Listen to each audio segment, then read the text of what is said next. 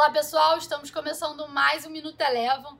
Hoje, dia 23 de julho de 2020, o índice Bovespa iniciou o dia de hoje no terreno positivo, mas após a abertura das bolsas americanas que já abriram em queda, o índice aqui, no Brasil acabou virando para o terreno negativo. Nos Estados Unidos, a falta de novidades a respeito do novo pacote de estímulos econômicos e os novos pedidos de seguro-desemprego acima do esperado deram um tom negativo para as bolsas americanas no dia de hoje. Além disso, na parte da tarde, as empresas de tecnologia nos Estados Unidos tiveram seu movimento de queda acentuado em meio a relatos de investigações. Isso acabou pressionando ainda mais as bolsas americanas e o S&P 500 encerrou o dia de hoje em baixa de 1,2%.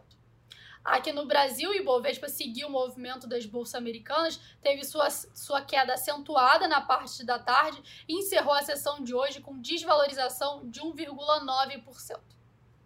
Passando agora para o dólar, o dólar index, que é o dólar contra uma cesta de moedas globais, iniciou o dia de hoje no terreno positivo com movimento de alta após o secretário do Tesouro americano afirmar que protegeria sua moeda, que é uma reserva global. Apesar disso, ao longo da sessão, o dólar index acabou perdendo força, virando para o terreno negativo, mas ainda assim, aqui no Brasil, o dólar frente ao real teve um dia de valorização, lembrando que ele vinha aí de alguns pregões consecutivos de baixa, mas hoje o dólar frente ao real apresentou uma alta aproximada de 2% e encerrou a sessão cotado a R$ 5,21.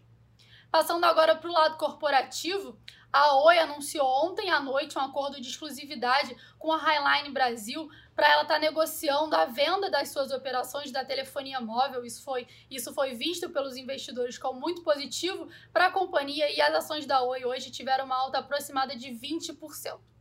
Enquanto isso, destaque negativo ficou por conta das ações da Telefônica Brasil e da TIM, que também tinham interesse nesse acordo que a Oi fechou no dia de ontem.